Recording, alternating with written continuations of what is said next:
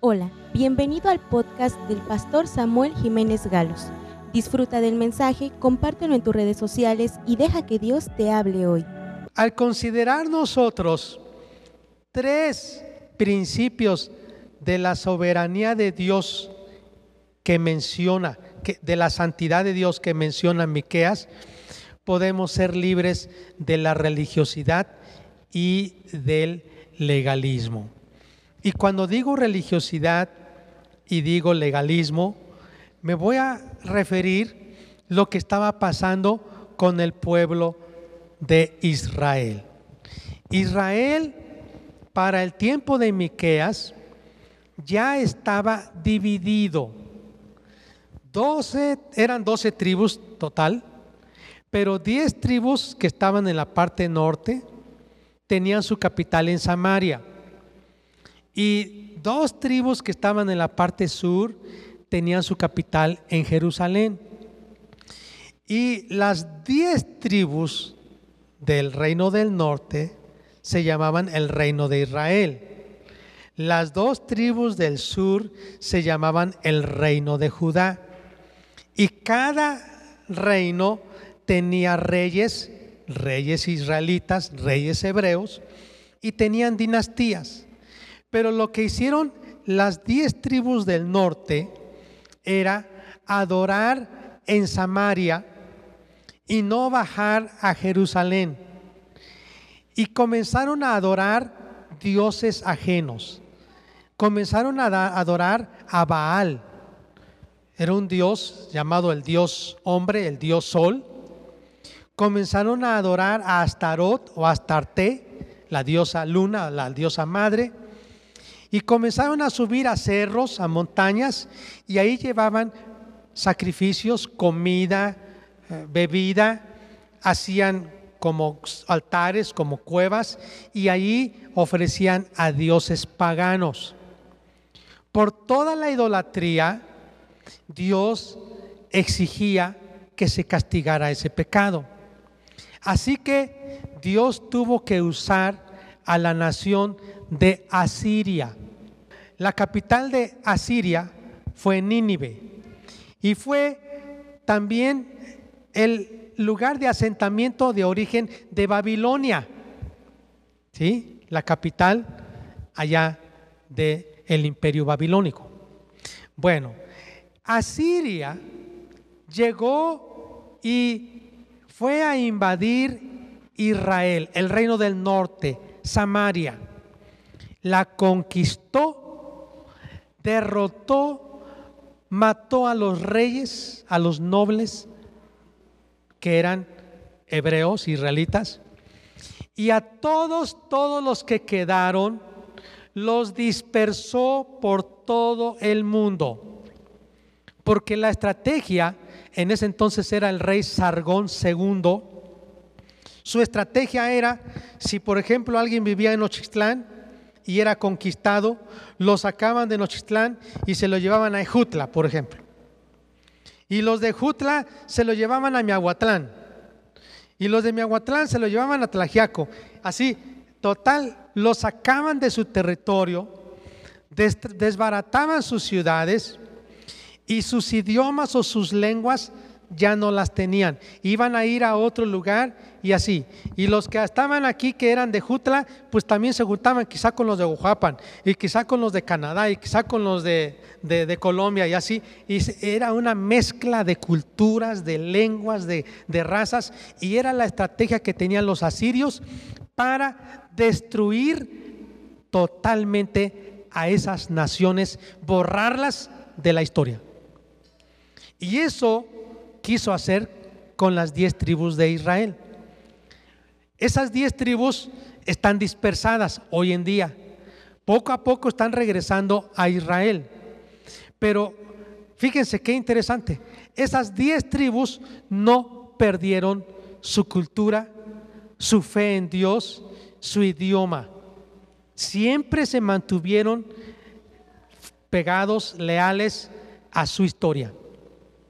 Ahora, cuando esto ocurrió con las diez tribus del norte, en el reino del sur, Judá, había un avivamiento, porque Ezequías había hecho reformas, el templo se había reconstruido o se le había dado mantenimiento, se había descubierto el libro de la ley de Dios y los sacerdotes comenzaron a, celebrar las fiestas para Dios, comenzaron a hacer ofrendas, cultos. Entonces la gente comenzó a ir al templo. Al ver lo que le estaba pasando a Asiria, más bien al reino del norte por causa de los asirios, los de Judá dijeron, pues vamos a buscar a Dios, vamos a buscarlo. Y comenzaron a ir al templo, llevando sus ofrendas. Comenzaron a adorar a Dios. Sin embargo, Dios les dijo, está bien lo que están haciendo, pero yo les exijo más. No solamente que esté bien la doctrina, no solamente que ustedes conserven la sana doctrina, la verdad, y que digan, yo no me he apartado de Dios, yo sigo creyendo todo lo que está en la Biblia. Dios dice, no es suficiente eso. Yo pido de ti que haya una reforma en tu conducta. No solo que tú hayas abandonado la idolatría, no solo que tú hayas abandonado una vida inmoral. Ahora yo te pido algo más. Yo quiero algo más. Porque si tú no cambias en tu forma de ser, tú vas a ser un religioso nada más. Es decir, que tú vas a defender tu religión, tú vas a hablar de todo lo que es la doctrina, pero con tu conducta tú no estás siendo un hijo verdadero de Dios, justo. Por eso entonces, justo cuando ya ocurrió el destierro o el cautiverio o la dispersión de las diez tribus del norte, Miqueas comienza a profetizar. Y vean, Vamos a hacer un estudio exegético y vamos a ir viendo las partes de este estudio para que Dios hable a nuestro corazón y podamos decir, pues sí, Señor, yo creo que sí tú quieres algo de mí. Los tres principios que quiero compartir tienen que ver con juzgar, bendecir y forjar. Son tres principios que Dios usa. Juzga, forja y bendice. Vamos a ver en diferentes órdenes conforme está aquí en la Biblia. Les voy a explicar toda la trama así en resumen ahorita. Dios es bueno. ¿Cuántos están de acuerdo? Más bien, no tanto cuántos están de acuerdo, más bien, ¿cuántos saben eso? Dios es bueno, Dios es justo, Dios es misericordioso. Y finalmente, finalmente, lo que Dios quiere para nosotros es nuestro bien. Él nos quiere bendecir, Él nos quiere prosperar, Él nos quiere hacer bien. Pero cuando haya algo que está mal, Él tiene que actuar para castigar lo que está mal hecho. Y no porque no nos ama, sino porque nos ama. Y algunas veces, cuando nosotros sufrimos, no porque hemos hecho cosas malas, Dios lo permite porque a veces sufrimos las consecuencias de los malos. Dios lo permite para forjar nuestro carácter. Por eso cuando alguien está sufriendo, no, debe, no debemos decir Dios lo está castigando.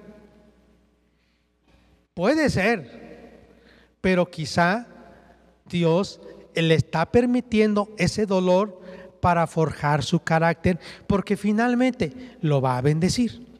¿Ok? Vamos entonces a ver desde el capítulo 1, vamos a avanzar. Dice así, aquí encontramos el primer principio y es juzgar.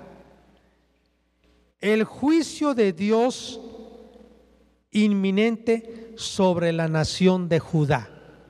El juicio de Dios inminente sobre la nación de Judá y de Israel. Vamos a ver. Oíd pueblos todos. Está atenta tierra y cuanto hay en ti. Y Jehová el Señor, el Señor desde su santo templo, sea testigo contra vosotros.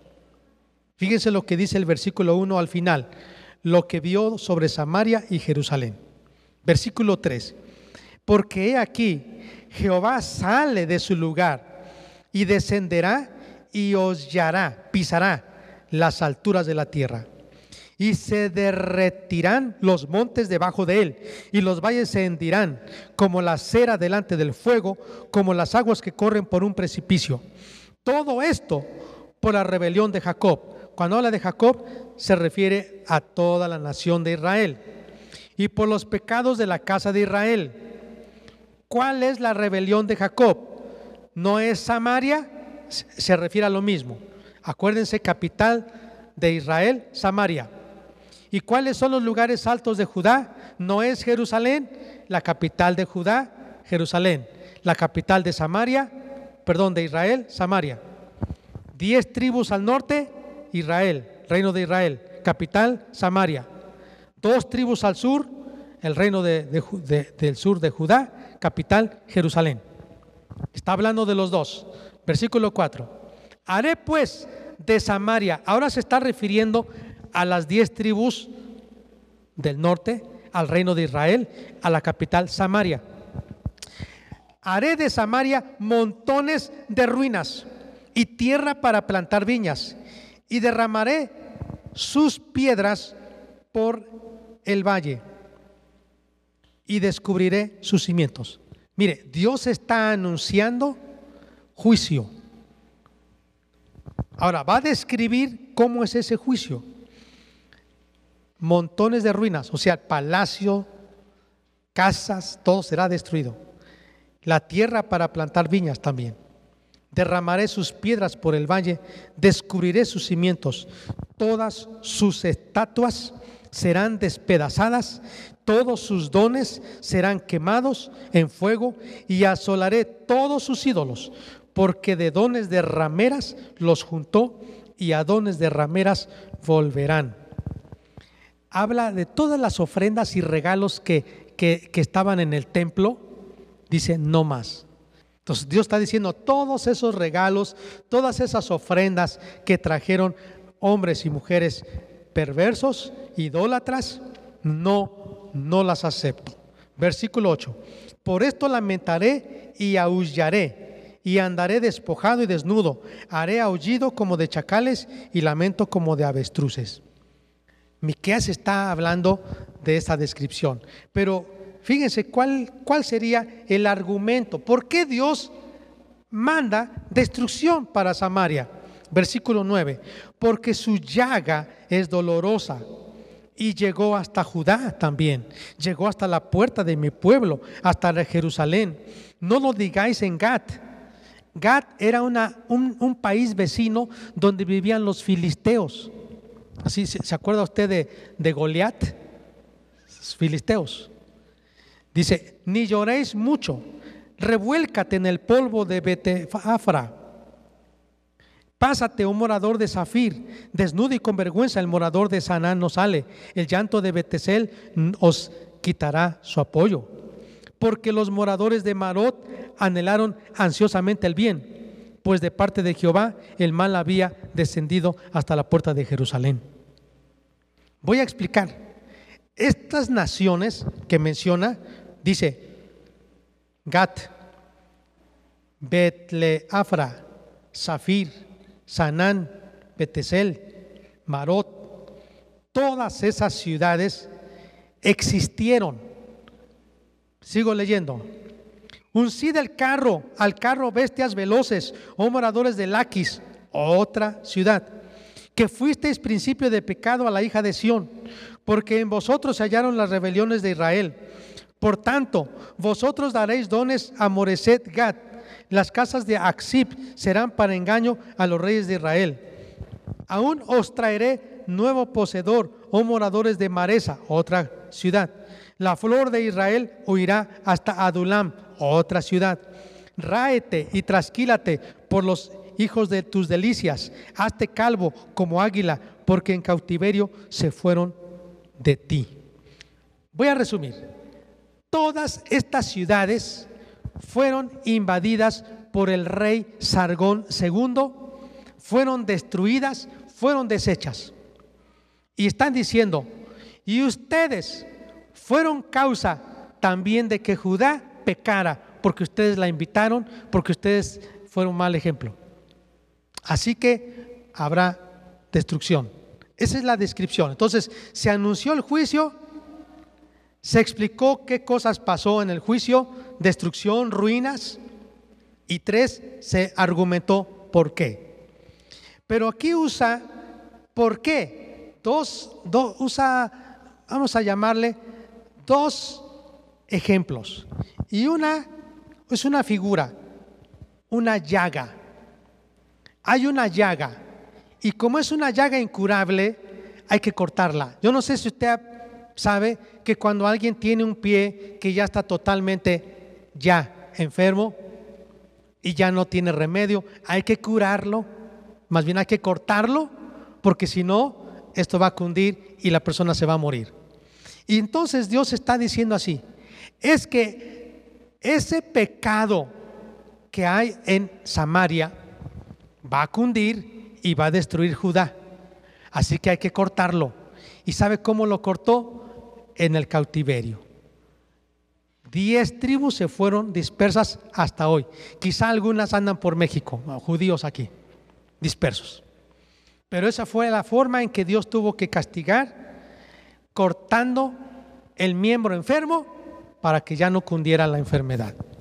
Pero la otra, yo veo aquí, hay otra figura que usa, y es el capítulo 2, que justifica a Dios por qué está haciendo eso. Hay de los que en sus camas piensan iniquidad y maquinan el mal, y cuando llega la mañana lo ejecutan, porque tienen en su mano el poder. Codician las heredades y las roban, y casas y las toman, y oprimen al hombre y a su casa, al hombre y a su heredad. Por tanto, así ha dicho Jehová, he aquí, yo pienso contra esta familia un mal del cual no sacaréis vuestros cuellos, ni andaréis erguidos, porque el tiempo será malo. En aquel tiempo se levantarán sobre vosotros refrán y se hará endecha de lamentación diciendo, del todo fuimos destruidos, Él ha cambiado la porción de mi pueblo, cómo nos quitó nuestros campos, los dio y los repartió a otros, por tanto no habrá quien a suerte reparte heredades en la congregación de Jehová. Es terrible lo que está diciendo. Voy, a seguir leyendo. Por tanto, no habrá quien a suerte reparta heredades en la congregación de Jehová. No profeticéis, dicen a los que profetizan. No les profeticen, porque no les alcanzará vergüenza. Tú que te dices casa de Jacob, ¿se ha acortado el espíritu de Jehová? ¿Son estas sus obras? ¿No hacen mis palabras bien al que camina rectamente? El que ayer era mi pueblo se ha levantado como enemigo. De sobre el vestido quitasteis las capas atrevidamente a los que pasaban como adversarios de guerra. A las mujeres de mi pueblo echasteis fuera de las casas que eran su delicia. A sus niños quitasteis mi perpetua alabanza. Levantaos y andad, porque no es este el lugar de reposo, pues está contaminado, corrompido grandemente. Si alguno andando con espíritu de falsedad mintiere diciendo, yo te profetizaré de vino y de sidra, este tal será el profeta de este pueblo. De cierto te juntaré todo, oh Jacob, recogeré ciertamente el resto de Israel. Lo reuniré como ovejas de Bosra, en rebaño en medio de su aprisco. Harán estruendo por la multitud de hombres. Subirá el que abre caminos delante de ellos. Abrirán camino y pasarán la puerta y saldrán por ella y su rey pasará delante de ellos y a la cabeza de ellos Jehová. Voy a explicar esta parte del capítulo 2. El argumento que Dios tiene para hacer juicio contra estas tribus de Israel, las diez tribus de Israel, es por pecado de injusticia social y por inmoralidad. Yo aquí encontré algunas cosas que enlisté. Por ejemplo, dice, porque ustedes oprimían a los pobres por causa del el fraude, por causa del despojo. Dice que le quitaban la ropa, los despojaban, les quitaban a sus niños, a las viudas les hacían mal. ¿Pero por qué? Dice al principio el capítulo 2, vean, versículo, Miqueas capítulo 2, versículo 1. Hay de los que en sus camas piensan iniquidad y maquinan el mal. Eran personas que estaban planeando hacer lo malo, dice el versículo 2, codician las heredades. Había un pecado de codicia. Es decir, no estaban satisfechos con lo que tenían, querían más, pero no por no trabajando, sino robando, engañando, estafando, quitándole a la gente. Es como, como vender las cosas a precios injustos. Es como dar kilos de 900 gramos. O sea, todo, todo eso por codicia, por injusticia. Le quitan, le quitan las heredades. Miren, hay personas que dicen, ok, yo te presto. ¿Y cuánto necesitas? Cinco mil pesos. Bueno, necesito tu escritura. Oiga, pero, pero pues no, necesito tu escritura. Y si no me pagas, pues yo te recojo lo que ampara el título de propiedad en esa escritura. Y hay gente así que se ha hecho de dinero despojando de las propiedades a la gente. ¿No? ¿Sí, ¿Sí me están teniendo, hermanos? Entonces, este pecado era terrible. Y eso que ellos conocían a Dios, dice. Y eso que ustedes son el pueblo de Dios, pero ustedes como nación de Israel son codiciosos, dice más adelante, son maquinadores de maldad, roban casas, las toman, oprimen al hombre, su casa, al hombre, su heredad. Bueno, era terrible. Entonces, por eso Dios está usando una figura, no solo la llaga, sino la balanza. Y lo que está diciendo es, si hay pecado, tiene que haber castigo. Yo soy santo, dice Dios. Yo soy santo, yo soy justo y yo no voy a tolerar que ustedes sigan haciendo mal. Por eso es una balanza. Hay pecado, tiene que haber castigo. Por lo tanto, el punto número uno, hablando del principio de Dios, el juicio o juzgar, se refiere, vendrá juicio de Dios inminente y está anunciado, está explicado y está argumentado. Pero ahora vamos a ver el capítulo 3. Otro principio que yo encuentro aquí y es el principio de bendecir. No solo juzgar, sino bendecir. Y voy a leer. Dije, oíd ahora príncipes de Jacob y jefes de la casa de Israel. ¿No concierne a vosotros saber lo que es justo? Vosotros que aborrecéis lo bueno y amáis lo malo, que les quitáis su piel y su carne sobre los huesos, de sobre los huesos. Es lo que está diciendo. Que le quitáis su piel, su carne de sobre los huesos. Que coméis asimismo la carne de mi pueblo, es como caníbales. Y les desolláis su piel, se le está quitando la piel, ese es desollar. Y les quebrantáis los huesos, les quebraban sus huesos. Ellos fueron, escúcheme bien, los asirios, los primeros que inventaron la crucifixión. Pero no lo hacían con la cruz, los romanos hicieron eso. Los asirios lo hicieron con un poste y ahí colgaban a los esclavos, a los soldados derrotados y les cortaban los huesos, se los quebraban. Dice, y lo rompéis como para el caldero y como carnes en ollas. Este es terrible esto. ¿eh? Pero vea lo que Dios está diciendo. Entonces clamaréis a Jehová y no os responderá. Antes esconderá de vosotros su rostro en aquel tiempo por cuanto hicisteis malvadas obras. Así ha dicho Jehová acerca de los profetas que hacen errar a mi pueblo y claman paz cuando tienen algo que comer. Y al que no les da de comer, proclaman guerra contra él. Mire, no solo había pecado de injusticia social, de avaricia, codicia, materialismo, sino que también había pecado de crueldad. Eran sanguinarios, eran desalmados, no tenían sentimientos, pero también dice, está hablando contra esos profetas que profetizaban mentiras. Mire, hay falsos profetas. Y mire, dice que este, este, estos profetas profetizaban cuando tenían pan en la boca. ¿Sabe a qué se refiere? Ah, me están dando dinero, entonces voy a profetizarle. No me dan dinero, no les voy a profetizar. Esos profetas eran chantajistas, eran hombres terribles, vivían por codicia.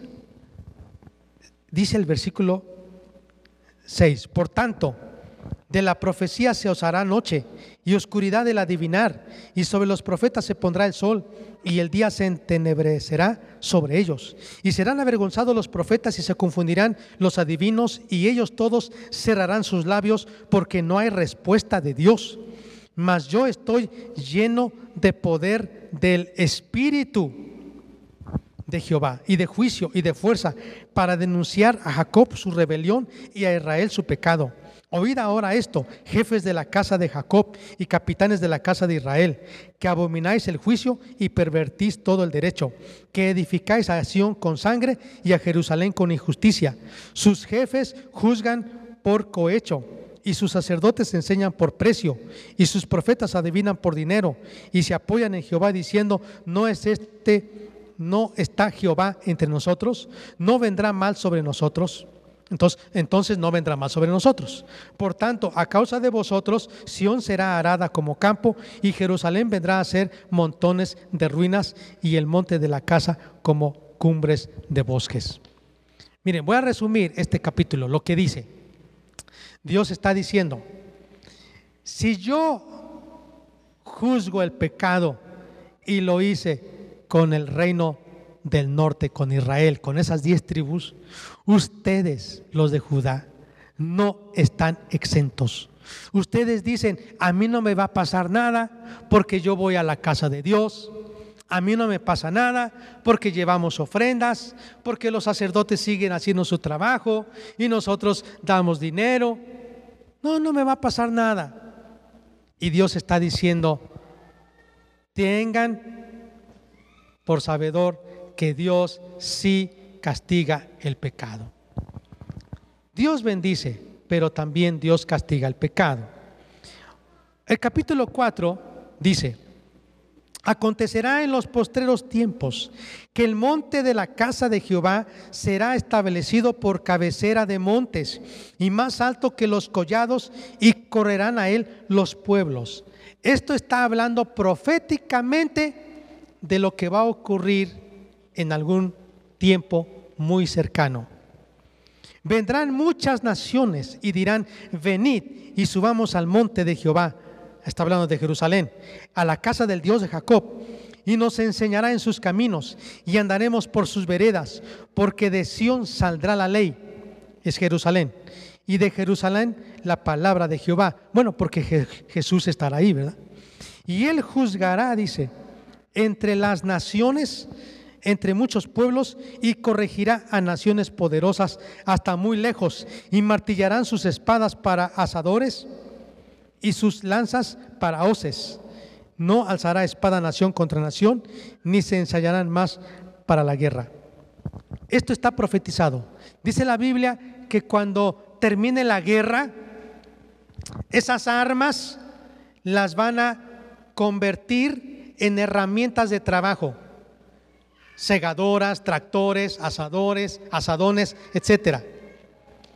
Dios juzgará, dice, entre muchos pueblos, corregirá las naciones y martillarán sus espadas para asadones, sus lanzas para hoces. No alzará espada nación contra nación, ni se ensayarán más para la guerra. Mil años, esto habla del milenio, mil años habrá paz en todo el mundo, porque Jesús vendrá para reinar. Versículo 4. Y se sentará cada uno debajo de su vid y debajo de su higuera, y no habrá quien las, los amedrente, porque la hora de Jehová, la boca de Jehová de los ejércitos lo ha hablado.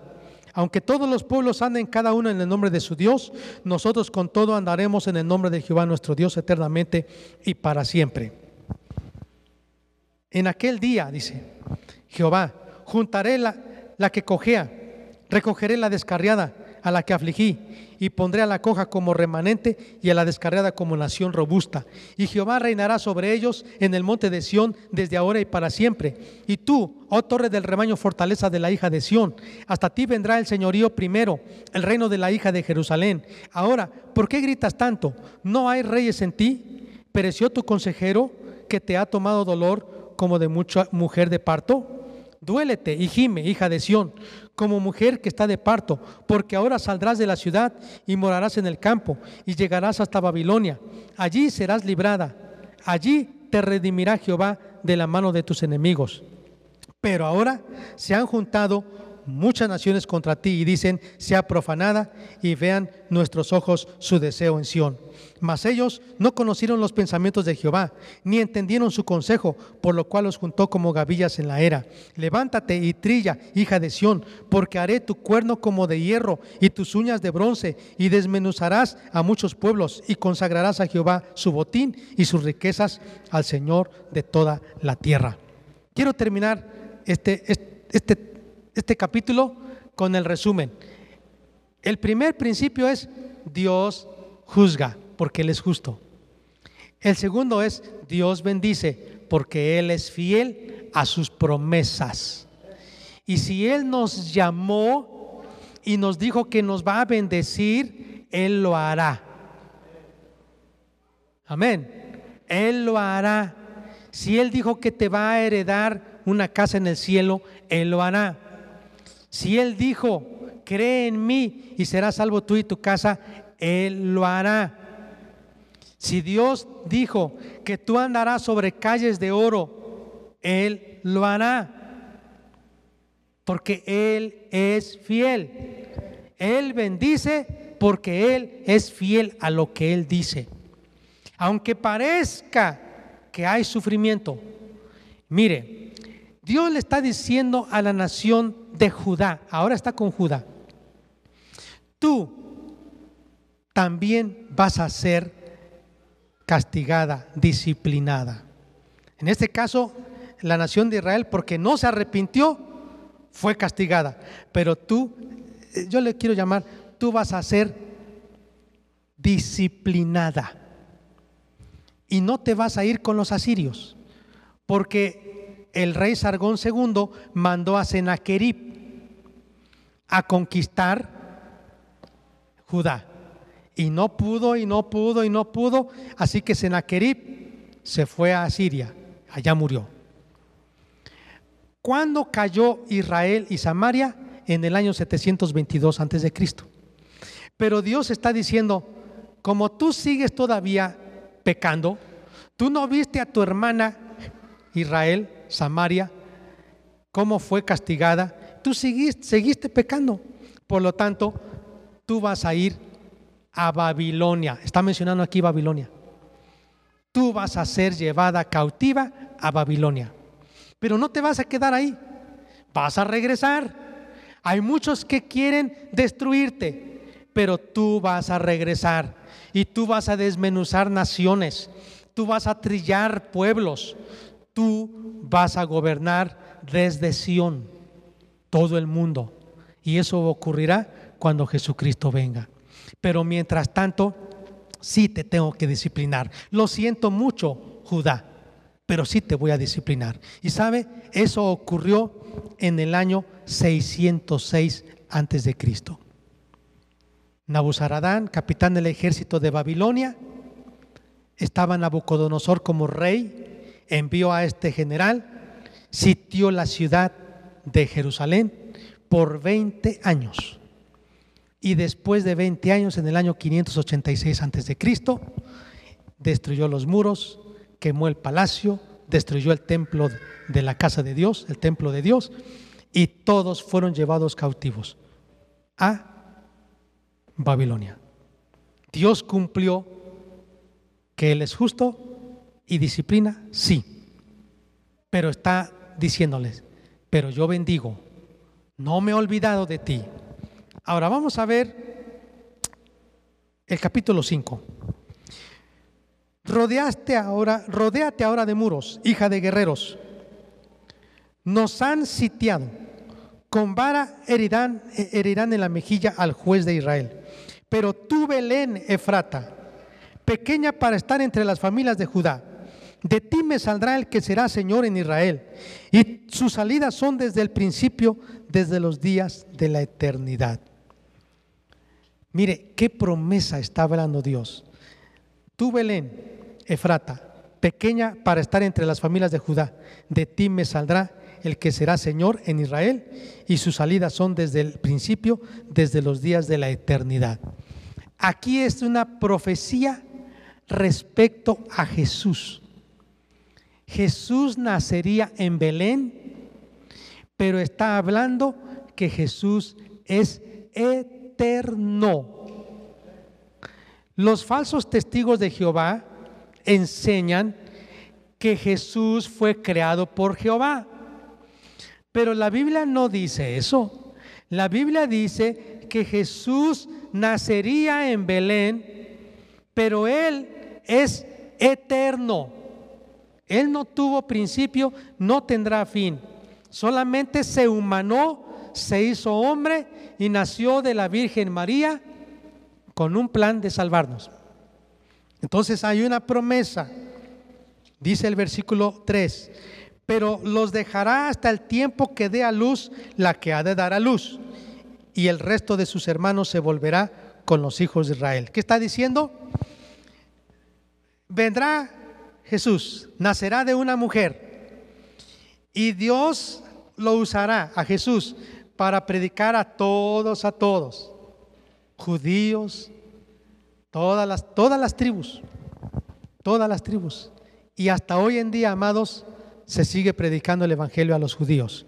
Dice el versículo 6, y él estará y apacentará con poder de Jehová, con grandeza del nombre de Jehová su Dios, y morarán seguros, porque ahora será engrandecido hasta los fines de la tierra. Y este será nuestra paz. Jesús, ¿verdad? Cuando el asirio viniere a nuestra tierra y cuando hollare nuestros palacios, entonces levantaremos contra él siete pastores y ocho hombres principales. Y devastarán la tierra de Asiria a espada y con sus espadas la tierra de Nimrod. Y nos librará del asirio cuando viniere contra nuestra tierra y hollare nuestros confines. El remanente de Jacob será en medio de muchos pueblos como el rocío de Jehová, como las lluvias sobre la hierba, las cuales no, no esperan a varón ni aguardan a hijos de hombres. ¿A cuántos les ha pasado ver los campos como ahora, hace unos, unas semanas, que los pastos estaban secos, pero comenzó la lluvia y de repente empezamos a ver reverdecer los campos? Dios está diciéndole así al pueblo de Israel, yo voy a hacer que tú no seas destruida totalmente. Y esto habla tanto de las diez tribus del norte como de las dos tribus del sur. Dios no castiga para destruir para siempre. Dios disciplina solo para forjar nuestro carácter y bendecirnos y darnos más. Amén. Así que le está diciendo a la nación de Israel, no tengas miedo, a la nación de Judá, sí te voy a disciplinar, pero tú eres un remanente. Hay muchos que van a morir por su pecado, pero tú vas a ser mi nación escogida. Dice el versículo 7, el remanente de Jacob será en medio de muchos pueblos como el rocío de Jehová, como las lluvias, o sea, va a reverdecer. Mire, en 1948 Israel nuevamente fue reconocida por las Naciones Unidas como una nación. nuevamente comenzó como nación en 1948, el 12 de mayo.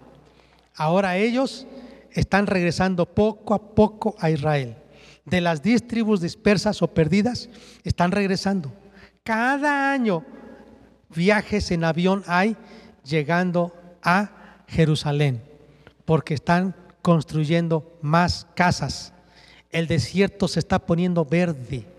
Dios los está llevando a su país, porque Dios los está recogiendo para bendecirles finalmente.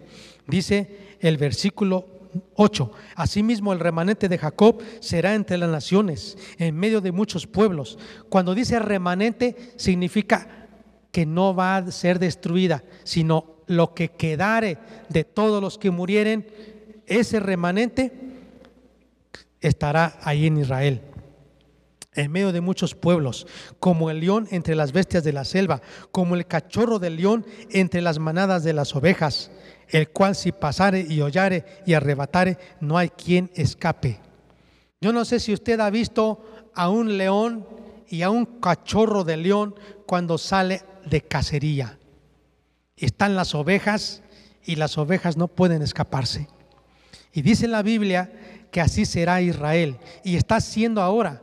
Mire, los mejores soldados en el mundo son los israelíes. Son los mejores.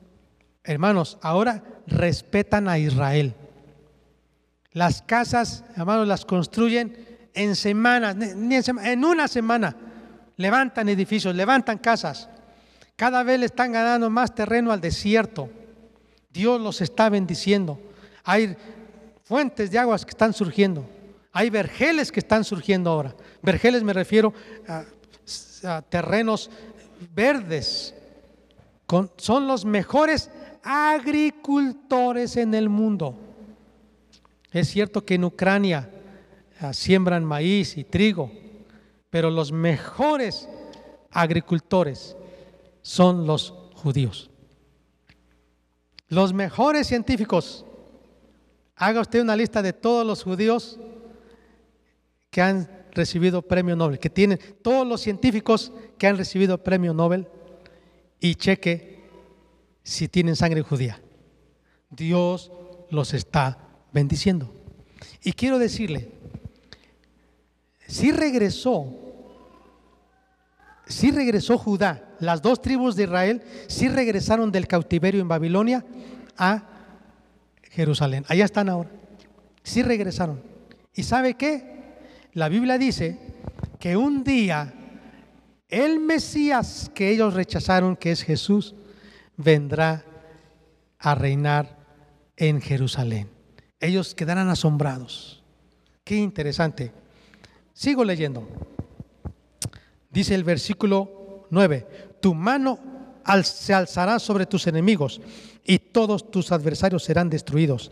Acontecerá en aquel día, dice Jehová, que haré matar tus caballos de medio de ti y haré destruir tus carros. Haré también destruir las ciudades de tu tierra y arruinaré todas tus fortalezas. Asimismo, destruiré de tu mano las hechicerías y no se hallarán en ti agoreros. Y haré destruir tus esculturas y tus imágenes del medio de ti, y nunca más te inclinarás a la obra de tus manos. Arrancaré tus imágenes de acera del medio de ti, o sea, de, de Astaró, de Astarte, y destruiré tus ciudades.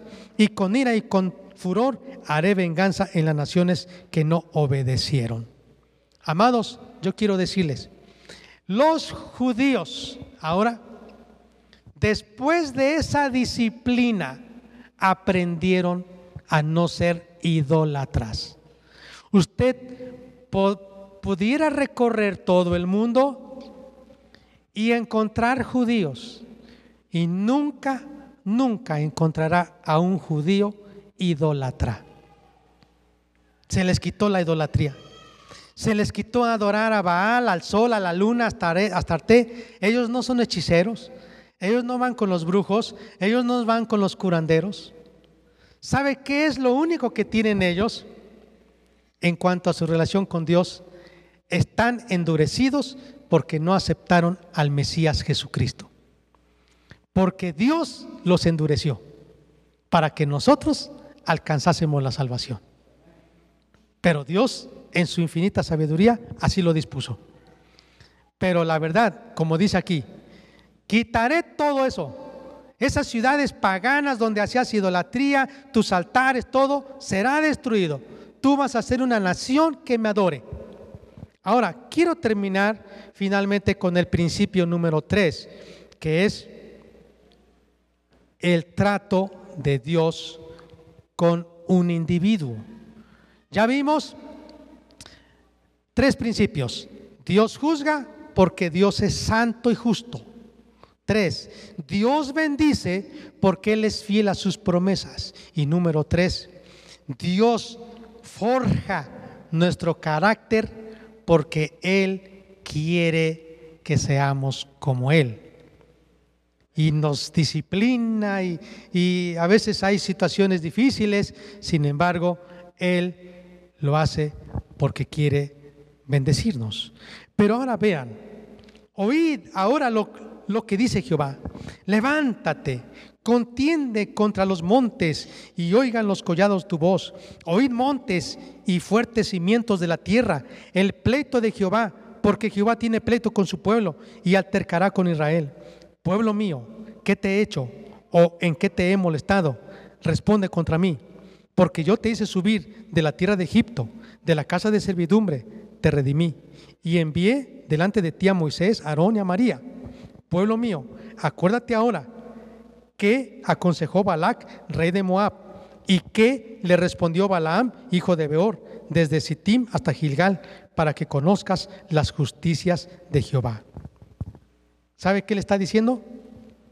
Acuérdate, acuérdate que eras esclavo cómo vivías en Egipto sufriendo y cómo yo te saqué.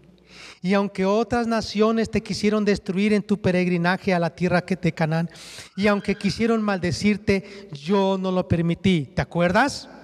Y que levanté a hombres legisladores, hombres que te guiaron para meterte a la tierra prometida. ¿No te acuerdas?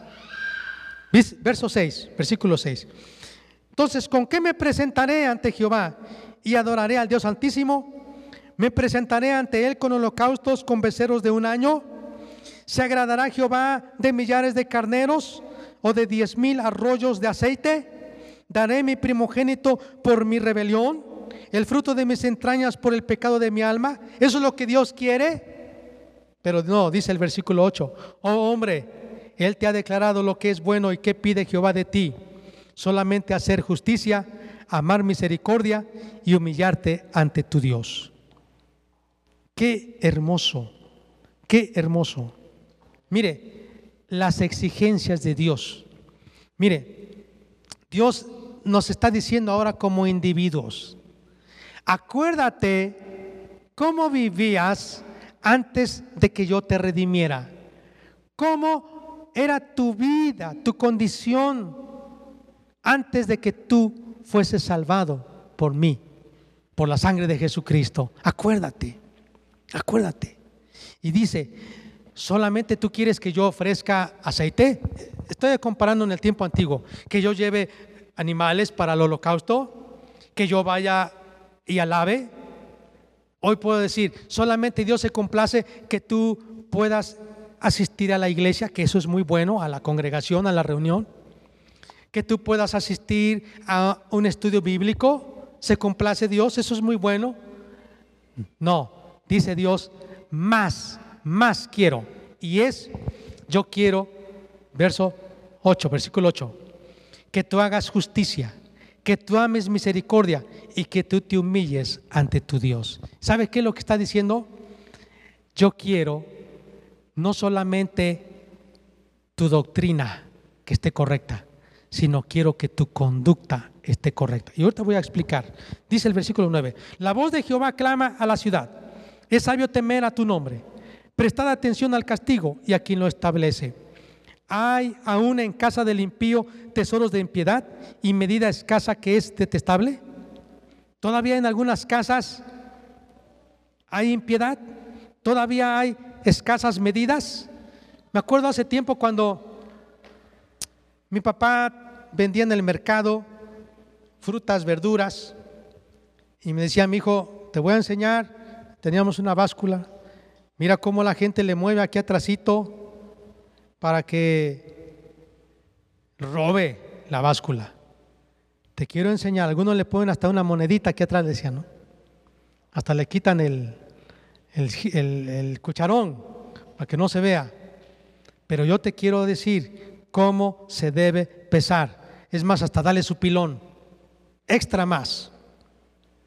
Mire, algunas veces pudiéramos hacer uso de la báscula, pero en otras cosas Dios quiere que no robemos, que no seamos impíos. Dice el versículo 11, daré por inocente al que tiene balanza falsa, bolsa de pesas engañosas.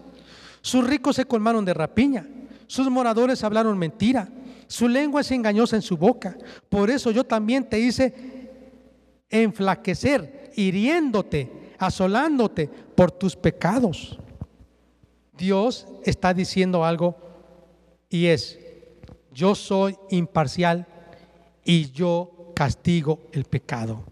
Versículo 14, comerás, no te saciarás. Tu abatimiento estará en medio de ti. Recogerás, mas no salvarás. Y lo que salvares, lo entregaré yo a la espada. Sembrarás, mas no cegarás Pisarás aceitunas, mas no te ungirás con el aceite, y mosto, mas no beberás el vino. Porque los mandamientos de Omri se han guardado, y toda obra de la casa de Acab. Y en los consejos de ellos anduvisteis, para que yo te pusiese en asolamiento, y tus moradores para burla. Llevaréis por tanto el oprobio de mi pueblo. ¿Quién fue Omri? Fue uno de los reyes de Judá más perversos contra Dios. ¿Quién fue Acab? Uno de los hombres más terribles ante Dios. Por eso Dios comparaba, dice, como los pecados de Acab, así como tú hiciste como Acab, así yo también te voy a castigar. Dios usaba de comparación a Omri y Acab. Y mire, Dios está diciendo, yo pido de ti no solo que tú creas en Dios. Hay mucha gente que dice, yo creo en Dios, yo asisto a la iglesia, yo voy a, la reunión, yo canto, yo doy una limosna y Dios dice, está bien, pero yo te exijo más. Yo quiero que tú hagas justicia, ames misericordia y te humilles ante mí. Versículo 7, hay, capítulo 7, hay de mí, porque estoy como cuando han recogido los frutos del verano como cuando han rebuscado después de la vendimia y no queda racimo para comer. Mi alma deseó los primeros frutos. Faltó el misericordioso de la tierra y ninguno hay recto entre los hombres. Todos acechan por sangre, cada cual arma red a su hermano.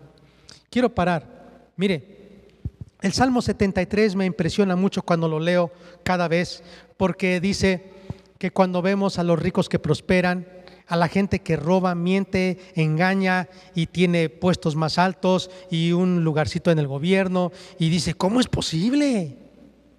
Y yo que trato de ser lo más posible justo y de repente cometo un error y ahí viene el barazo de Dios. Y yo que de repente le busco y me humillo, pero de repente algo, algo que no le agrada a Dios y Dios usa la vara y me castiga, digo, Dios mío, ¿cómo es posible?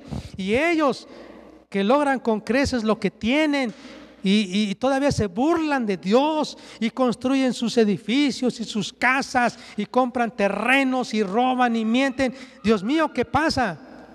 Y Dios dice, mira hijo, lo que pasa es que ellos sufrirán el castigo por toda la eternidad, porque soy justo. Pero yo te estoy disciplinando por eso es que tú ves que siembras y de repente no cosechas. Recibes la quincena o el salario y no te rinde. Hay algo que tú tienes que cuidar. ¿Qué estás haciendo? Yo quiero perfeccionarte y por eso permito eso. Mire, el versículo 3. Para completar la maldad con sus manos, el príncipe demanda y el juez juzga por recompensa. Y el grande habla el antojo de su alma y lo confirman. El mejor de ellos es como el espíritu, el, el, espino, el más recto como zarzal. El día de tu castigo viene. El que anunciaron tus atalayas, ahora será su confusión.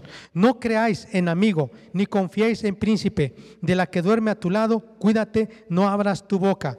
Porque el hijo deshonra al padre, la hija se levanta contra la madre, la nuera contra la suegra, y los enemigos del hombre son los de su casa. Mas yo a Jehová miraré, esperaré al Dios de mi salvación, el Dios mío me oirá. Bueno, mire, tanta maldad había que Dios le está diciendo, tienes que desconfiar hasta de tu propia mujer, hasta de tus hijos. Te van a robar, te van a quitar las escrituras, te van a quitar la casa. Ten cuidado. Ahora, ese es un principio que se aplica para nosotros los hijos de Dios que andamos en sus caminos, que desconfiemos de nuestra mujer, que desconfiemos de la que duerme cerca de nosotros. Ese no es un principio. Este es el juicio de Dios y la condición que debemos desconfiar de los que hacen maldad. ¿Sí me está entendiendo? No está diciendo que usted desconfíe de su mujer. Eso no está diciendo. capítulo 7, versículo 8. Tú, enemiga mía, no te alegres de mí, porque aunque caí me levantaré, aunque more en tinieblas, Jehová será mi luz. La ira de Jehová soportaré, porque pequé contra él hasta que juzgué, juzgue mi causa y haga mi justicia. Él me sacará a luz, veré su justicia. Mire, hay personas que pueden señalarnos y decir, ya ves, y tú que buscas a Dios, y ya ves cómo Dios te está disciplinando, y como que no logras con mentiras lo que quieres, no logras con injusticia lo que quieres. ¿Cómo es que obtienes, no sé, eh, un, con tu esfuerzo un salario, pero no te rinde? ¿Qué te está pasando? Y entonces aquí entendemos y decimos, no me juzgues, no me condenes, porque un día Dios me levantará, porque Él no castiga para destruir, sino que al contrario, si Dios lo permite, si Dios permite el sufrimiento, es porque quiere bendecirnos. Un día veré su justicia, un día me sacará a la luz. Versículo 10, y mi enemigo lo verá y la, la, cubrirá vergüenza, la que me decía, ¿dónde está Jehová tu Dios? Mis ojos la verán, ahora será hollada como lodo de las calles. Viene el día en que se edificarán tus muros, aquel día se extenderán los límites, en ese día vendrán hasta ti desde Asiria y las ciudades fortificadas, y desde las ciudades fortificadas hasta el río, y de mar a mar, y de monte a monte, y será asolada la tierra a causa de sus moradores, por el fruto de sus obras. Apacienta tu pueblo con tu callado, el rebaño de tu heredad, que mora solo en la montaña, en campo fértil. Busque pasto en Basán y Galad como en el tiempo pasado. Yo les mostraré maravillas como el día que saliste de Egipto. Las naciones verán y se avergonzarán de todo su poderío. Pondrán la mano sobre su boca, ensordecerán sus oídos, lamerán el polvo como la culebra, como las serpientes de la tierra. Temblarán en sus encierros, se volverán amedrentados ante Jehová nuestro Dios y temerán a causa de ti. ¿Sabe qué es lo que estoy diciendo? Que un día, amados, cuando Dios nos bendiga, finalmente mucha gente pondrá su mano en la boca, otros quizá caerán al suelo, otros asustados diciendo, no puede ser.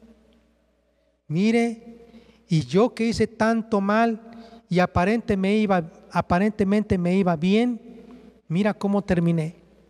Y este que sí con tanto sufrimiento y esfuerzo, buscando a Dios, pero finalmente vive mejor. Sus hijos están bien, su matrimonio está bien, todos están bien. Ellos van a morir de vergüenza. Mire, termino con esto. Dice, ¿qué Dios como tú, que perdonas la maldad y olvida el pecado del remanente de su heredad?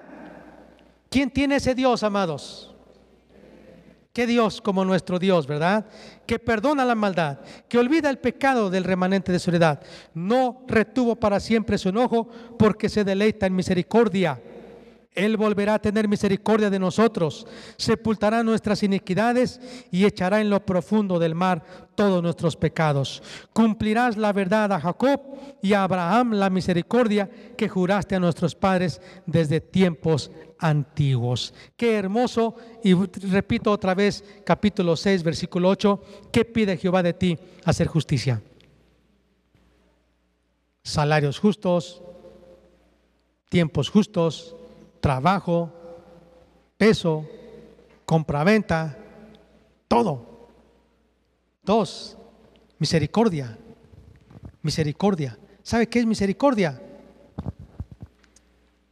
El que nosotros no estemos condenando a otros porque sufren, porque les pasa.